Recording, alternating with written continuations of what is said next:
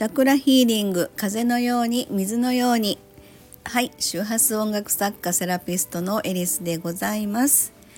えー、毎日更新中の感謝の周波数ですが、えー、何気ない日常が感謝で満たされることで、えー、世の中をプラスの波動で満たしたい。そんなことを思いながら言霊の力を借りて、え発信中でございます。はいということで、えーと本日は「えー、収録が1日遅れずつのあのご案内となっておりますが今日は1月13日の分を、えー、ちょっと本文の方読んでみたいと思います。えーと、2024年1月13日感謝の周波数今日もありがとう、えー、自分の思いのまま素直に動いた時、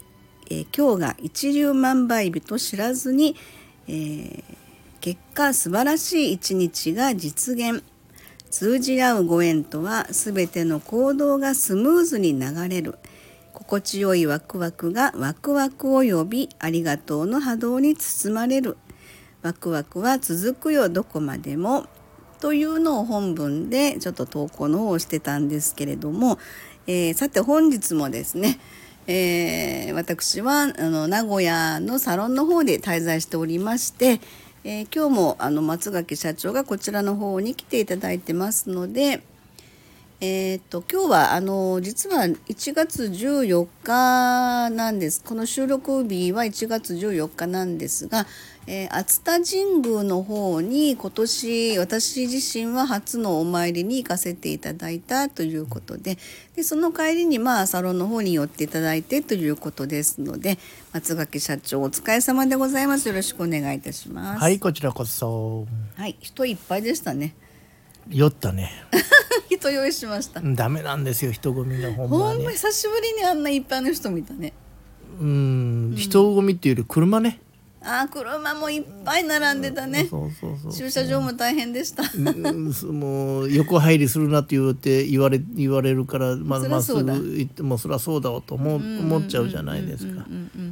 もう大変でした。ね、あの、うん、まあ15日までに行きたいっていう思いでね。まあ皆さんそうだと思いますけどね。ね、私たちも行ったらみんながそうだったみたいな感じで偉い人だった。電車で行けばよかったと思っちゃった。ね、まあまあそんな感じですけど。でまああの感謝の周波数をね、うん、えー、ちょっと毎日投稿して。え遅れ遅れで収録の方をしてるんですけども今日は今ちょっと今ちょっとご紹介ねさせていただきましたがえー、とですね1月13日に、はい、今ここのサロンに来る前ですね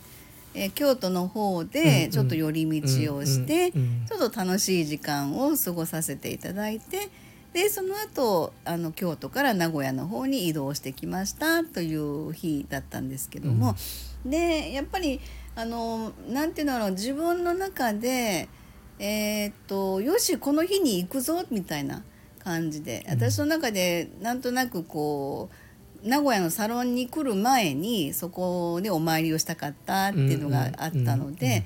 それを決めてまあちょっとご一緒していただいた方にねそのお誘いをさせていただいてでまあ車で連れてきていただいたという感じ。で京都で降ろしてもらってそうそうそう。まあ京都京都駅でね。京都駅で降ろしていただいてでそこからあの新幹線乗って名古屋に来たっていうそんな大変でしたね。やったんですけど。それでやっぱりねあのその日がね一粒万倍日だったってっていうことがね、うん、よく分かってないんですそのことがあの一粒のまあもみが何倍もに広がって、うん、あの一つの種からいろんなものが広がってそうそうそうそう多くのものが広がる、ね、そうそうそうそう、う。ん、まあ宝が自分の手に入ってくる宝が増えてくるよっていうちょっと私も言葉としてはちゃんと説明できないんでイメージでなんか分かってる感じなんで、まあまあそんな日だったんですよ。でその日っていうのは知らずにですね、であのご同行いただいた方も前日にそれが分かった。うん、あ明日はこんな一粒万倍日だったんだみたいな感じのことででそれもあの、まあ、早々に正月だけ本当は早々に行きたかったんだけどっていう話をしながら、えー、私のちょっとまあ仕事の関係とかもあったので。えー、それで13日になったんだけれども、うん、でその関係もあって今日一粒万倍日なんだってっていう話になって、うん、えー、すごいそんな意識してなかったのにねってすごいよねって。だから私はよしここだって決めたところがそこだったので、うん、それはそれです嬉しかったわけよ。でね思ったのはやっぱりこう自分の気持ちに素直になってそれを行動に移すことでえー、それが思いもよらないラッキーなことを手にすることができたみたいな、ね感じのことをまあ素直にかん思って、うん、あとはまあご同行いただいた方とのまあご縁というのか、うん、そういったスムーズな、あの通じ合うご縁っていうのかな、はいはい、そういう人との共に行動する流れっていうのは割とそのスムーズな流れとして動きにつながるんだなってっていうことをすごく感じて、やっぱりね京都回ってる間ね常にワクワクしてたんですよ。そこのあのなんていうかな京都回らせてもらったところ蓮久寺さんっていうね、うん、でちょっと YouTuber で有名な三木大雲ご住職さん。あ三木大雲さんのね、うん、あはいはい、あの私もあのチャンネル登録させてもらって階段説法を楽しみに見てるんですけども、うん、結構人気のある方ですよね。そうですよね、うん、で実際のご本人様にお会いすることはもちろんねできなかったんですけどね。たまたま偶然会えたっていうなんかね人もいらっしゃるみたいで。あ逆なんだ。あ、まあ、会えた方が偶然なわけだ。会えた方が偶然。もうあのあっちこっち飛び回って講演会してはるみたいな。お弟子さんとこおるんですか？あでねあの別の方がその日あのなんかこうなえっとなんていうの？本殿の中でお参りされてたので、うん、別の方はいらっしゃったみたいですね。あ,、うん、あのご住職がいらっしゃらない間の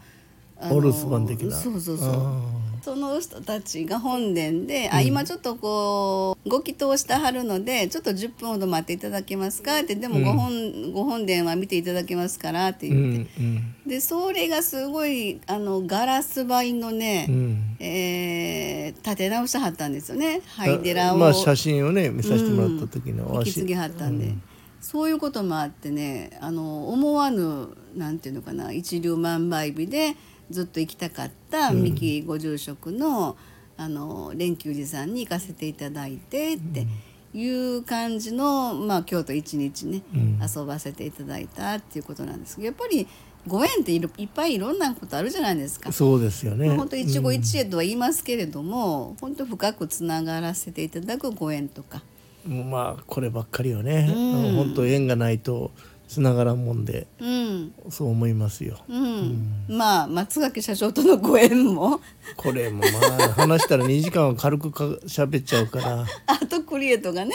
もう2015年からずっとやらせていただいててって、まあ、それこそ今期あの 9, 9期目か。そうだから、ね、会社として9期目ですけどその前3年ぐらいやってますんで。そうですよね、うん、会社にする前からね。個人事業主としてね僕が3年ぐらいやってるから、サラリーマンやりながらやってたわけじゃないですか。だからちょっとね 10, 10年そこそこやってるって感じですもんね10年超えてるの軽く超えてますもんね、まあ、そういうご縁っていう人とやっぱり人はいろんなご縁の中で成長させていただきながら、日々があって日常があって、まあ、感謝だなっていうところにやっぱりつながっていくんですよね。うん、そうですよね感謝、はい、感謝ですよ本当。本当ですか？私も松垣社長に感謝感謝です。何も出ません。そうかもう少し